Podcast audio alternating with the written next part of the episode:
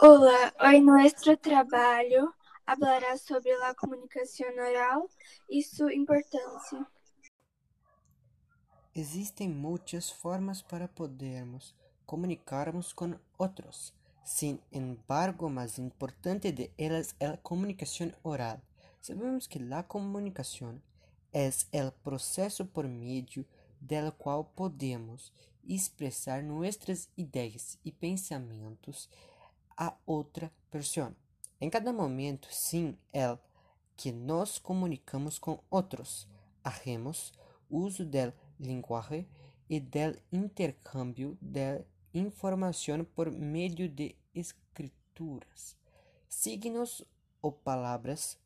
La comunicação oral é o tipo de comunicação que se estabelece entre duas ou mais pessoas, que tiene como meio de transmissão el área por meio de del qual viajem los mensajes e que possa además um importante código chamado idioma.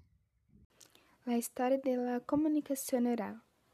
Desde hace más de 35 millones de años, el lenguaje ha sido utilizado como un instrumento de desarrollo, cooperación y de comunicación entre los habitantes del planeta.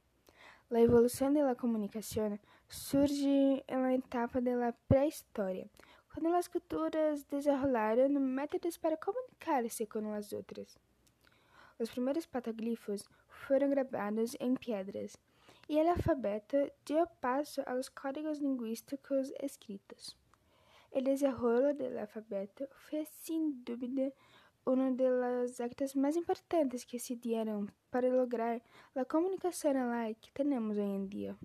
Las principales características de la comunicación oral son las siguientes. La comunicación oral utiliza la voz para transmitir los mensajes. Para que exista debe de existir al menos de personas.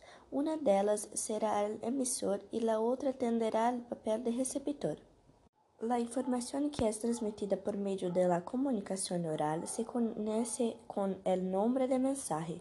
La transmisión que los mensajes de la comunicación oral se hace a través de un medio físico que puede ser el aire.